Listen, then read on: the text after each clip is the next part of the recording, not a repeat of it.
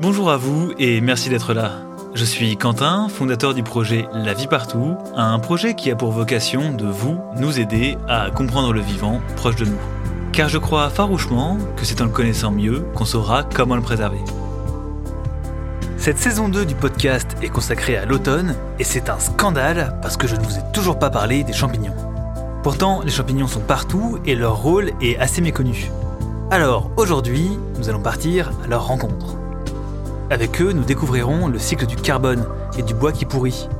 Nous pourrons décortiquer le fonctionnement des champignons, comment est-ce qu'ils se nourrissent et interagissent avec le vivant.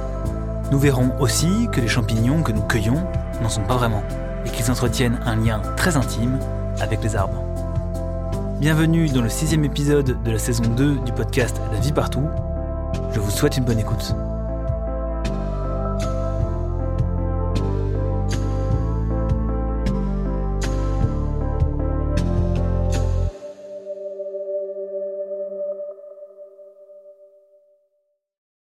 Alors, je vous avoue qu'en écrivant cet épisode, je m'attaque à un gros morceau. Car les champignons sont tout simplement un règne du vivant à part entière. On parle d'ailleurs du règne des fongiques. Ils sont présents sur Terre depuis au moins 450 millions d'années et ont colonisé tous les milieux, à la fois terrestres et aquatiques. Des champignons, il en existe de plein de sortes.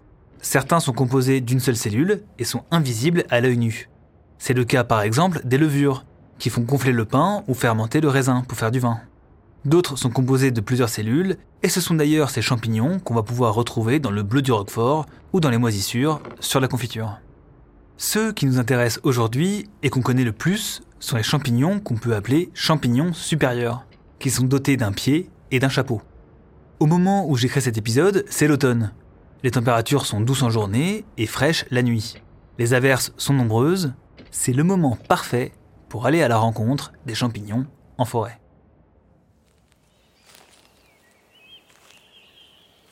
Quand on cueille des champignons, eh bien on ne cueille pas vraiment des champignons. Si vous voyez un beau cèpe avec son joli chapeau, dites-vous que ce n'est pas un champignon. Ce que vous cueillez, c'est l'organe reproducteur du champignon.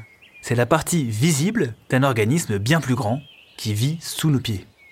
Le cèpe que vous avez entre vos mains est appelé un sporophore. Ce sporophore est composé d'un pied et d'un chapeau qui produit des spores sous forme de poudre. Cette poudre c'est la semence du champignon qui lui permet de se reproduire. Le sporophore qu'on cueille, c'est donc la partie visible d'un immense iceberg.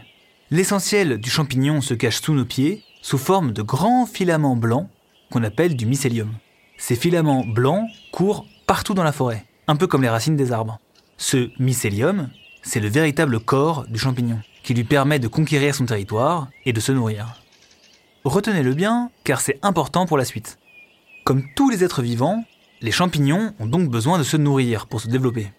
Mais alors, que mangent-ils Eh bien, c'est ce que nous allons voir en nous intéressant à un élément indispensable au monde vivant, le carbone. Tous les êtres vivants, plantes ou animaux, ont besoin d'aliments pour se développer. Ces aliments sont composés de pas mal d'éléments différents, un peu comme un gros Lego composé de plein d'autres petites briques.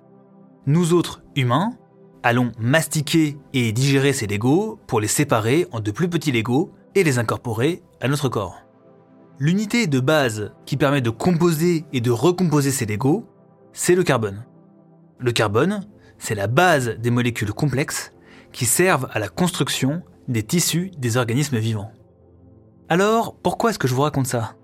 Tout simplement car la circulation du carbone est indissociable de la compréhension des interactions entre les êtres vivants. Comprendre le cycle du carbone permet de comprendre notamment le rôle des champignons.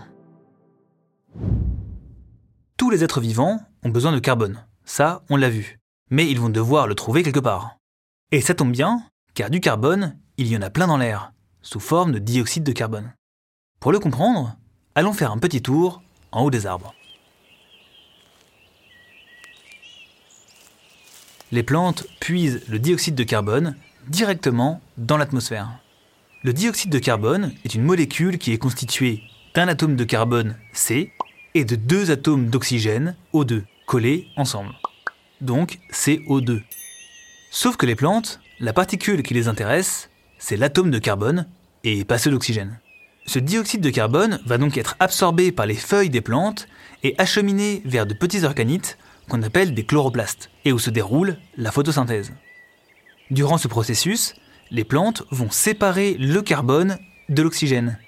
L'oxygène sera ensuite rejeté dans l'atmosphère, et le carbone sera utilisé par la plante pour fabriquer des nutriments et surtout des sucres.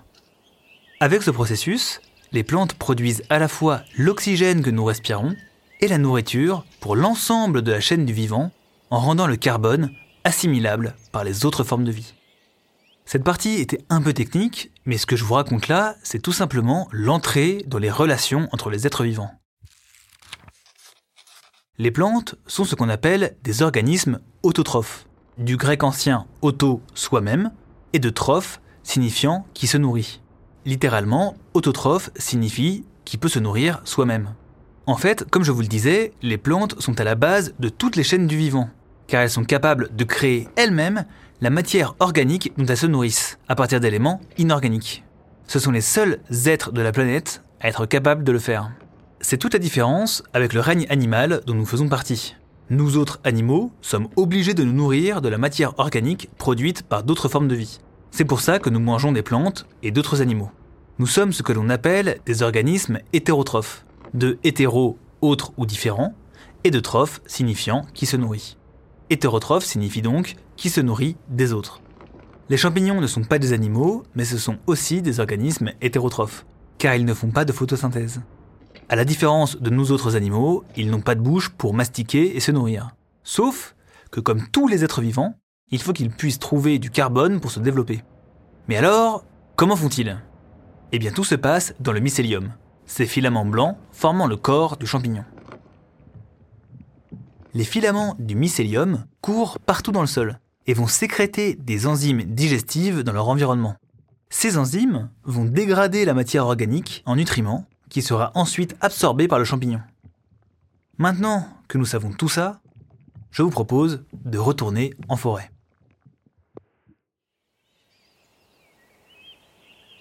La forêt, c'est le royaume des champignons. Ils sont partout et sont indispensables à la vie de l'écosystème forestier. Dans le sol se trouvent les filaments blancs du mycélium. Comme nous l'avons vu en début d'épisode, ce mycélium, c'est 99% du corps des champignons. Il parcourt le sol forestier à la recherche de nourriture, en poussant de 2 à 6 mm par jour. Parfois, les filaments du mycélium rencontrent d'autres filaments de la même espèce, et cette rencontre va provoquer l'apparition des fameux sporophores, organes sexuels que nous allons chercher pour faire des bonnes fricassées d'automne. D'ailleurs, si vous vous baladez en forêt, vous trouverez sûrement des champignons accrochés à du bois mort. Eh bien, nous tenons là un premier rôle pour les champignons. Comme nous l'avons vu précédemment, les champignons ont besoin de carbone pour se développer. Et ça tombe bien, le bois en contient en très grande quantité. Quand un arbre meurt, son bois se retrouve au sol, avec le carbone qu'il contient. Le carbone est précieux pour le monde vivant et toutes les espèces en recherche. Sauf que très peu de formes de vie sont capables de digérer le bois. C'est là que les champignons interviennent. Le mycélium va entrer dans les cellules du bois pour libérer des enzymes digestives et digérer ce bois. En faisant ça, les champignons vont permettre de recycler le carbone et tous les éléments nutritifs contenus dans ce bois pour le réintégrer au cycle du vivant. Ces champignons décomposeurs sont les recycleurs de la forêt et vont se nourrir de matières organiques mortes. Cela peut être du bois, des déjections ou même des animaux morts. Ce sont aussi eux que nous trouverons sur un fruit en train de pourrir ou à la surface d'une confiture ouverte depuis trop longtemps. Ces champignons sont appelés champignons saprophytes, de sapro tiré du grec pourri ou moisi, ce qui laisse peu de mystère. Ils sont très nombreux, mais les plus connus pour nous sont les champignons de Paris, qu'on cultive sur du fumier, ou les pleurotes, qu'on peut trouver sur du bois à tendre, comme celui du peuplier ou du noyer, ou cultivés sur de la paille en décomposition. D'ailleurs, les pleurotes ne vont pas forcément se nourrir de matière morte, mais ça, on y reviendra plus tard. Pour trouver de quoi se nourrir, le mycélium va s'étendre dans toute la forêt. Ce mycélium est partout et forme une immense toile souterraine qui cohabitent avec les racines des arbres. Mais ils ne font pas que cohabiter. Les champignons rendent aussi des services au point de vivre carrément en symbiose avec les arbres. Un petit miracle se passe sous nos pieds. Les racines des arbres et les filaments du mycélium des champignons fusionnent ensemble. Cette fusion est appelée symbiose mycorhizienne. De myco, champignons, et de rhize, les racines. Grâce à cette symbiose, arbres et champignons vont pouvoir communiquer entre eux en s'échangeant des nutriments. Vous allez voir, je vous explique. Comme nous l'avons vu, les plantes ont la capacité de produire du sucre, grâce au chloroplaste qui effectue la photosynthèse. Les champignons ne sont pas capables de produire ces sucres, car ils n'ont pas de chloroplaste. C'est là que la symbiose mycorhizienne entre en jeu. Les arbres apportent aux champignons les sucres issus de la photosynthèse et les transmettent en passant par la jonction entre racines et mycélium. En retour, les champignons vont partager de l'eau et des sels minéraux aux arbres. Alors c'est déjà assez dingue, mais ça va encore plus loin. Le réseau mycélien peut couvrir des kilomètres carrés. En fusionnant avec les racines, le mycélium connecte les arbres entre eux, au point de leur permettre de communiquer. Par exemple, il serait possible que les arbres puissent échanger des nutriments entre eux en passant par le réseau mycorhizien. Cette symbiose est assez formidable et mériterait un épisode entier, tant les découvertes en la matière sont révolutionnaires. Des champignons mycorhiziens, il en existe de plein de sortes, et leurs sporophores sont bien connus, parce que c'est par exemple le cas pour le cèpe, les girolles, les chanterelles, les truffes et les morilles. Les cèpes, par exemple, sont en symbiose avec les chênes. C'est pour ça qu'on en trouve dans les forêts de chênes. Mais tous les champignons ne sont pas amis avec les arbres. Dans le silence des forêts se joue aussi un féroce combat. Comme nous l'avons vu, les champignons saprophytes se nourrissent de matière en décomposition, mais il existe des espèces qui ne se contentent pas de manger du bois mort. Certains champignons se nourrissent de bois encore en vie et vont parasiter les arbres. Ces champignons parasites vont profiter d'une blessure de l'arbre, comme une branche cassée ou une écorce arrachée, pour s'implanter dans la plante. Une fois installés, leur mycélium va s'intégrer petit à petit dans les tissus vivants de leur hôte. Le champignon parasite va se nourrir de la lignine, une molécule qui est une sorte de squelette organique pour l'arbre. En se nourrissant des tissus de la plante, les champignons pathogènes peuvent très bien la faire mourir. C'est notamment ce qu'il s'est passé au siècle dernier avec la graphiose de l'orme qui a été causée par le champignon Ophiostoma ulmi. Ce champignon pathogène est transporté par un petit coléoptère nommé scolite de l'orme. Cet insecte va creuser des galeries dans l'écorce de l'arbre pour y pondre ses œufs. Il y dépose en même temps les spores du champignon qui va parasiter l'arbre. La graphiose de l'orme a failli faire disparaître ces arbres du territoire français. Alors, est-ce que c'est bien? Est-ce que c'est mal? Est-ce qu'il faudrait faire disparaître tous les champignons pathogènes? Eh bien, c'est difficile à dire. Car ce qui est sûr, c'est que nous ignorons beaucoup de choses sur les champignons. Le monde vivant n'est ni tout blanc ni tout noir.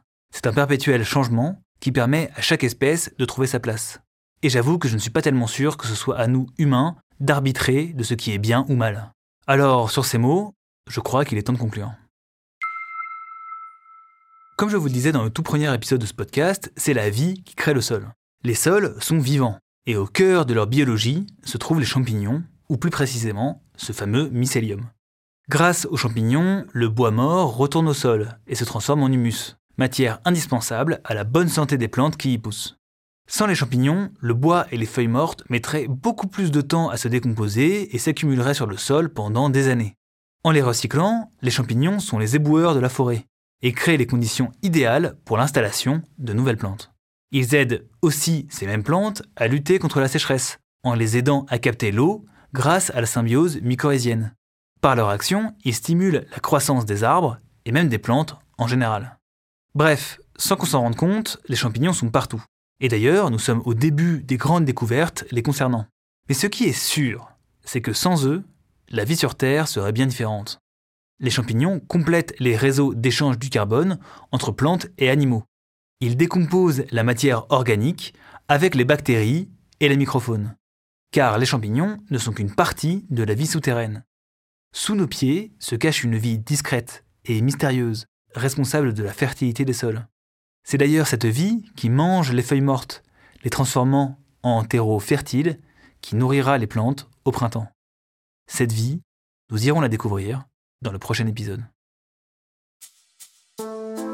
Merci d'avoir écouté cet épisode, j'espère qu'il vous aura plu. Pour m'aider à le faire connaître, je vous invite à le noter et à le commenter si cela vous est possible. Ça permettra de le faire remonter sur les plateformes d'écoute et de faire découvrir le vivant au grand public. D'ailleurs, si ça vous intéresse, j'ai aussi lancé une newsletter qui s'appelle Comment réensauvager les jardins. Et chaque jeudi, je vous enverrai une fiche par mail avec plein de trucs intéressants dedans. Le lien est en description. Sinon, si vous voulez m'aider à financer ce projet, vous pouvez faire un don sur KissKissBankBank simplement en cliquant sur le lien présent en description ou en cherchant KissKissBankBank la vie partout sur Google.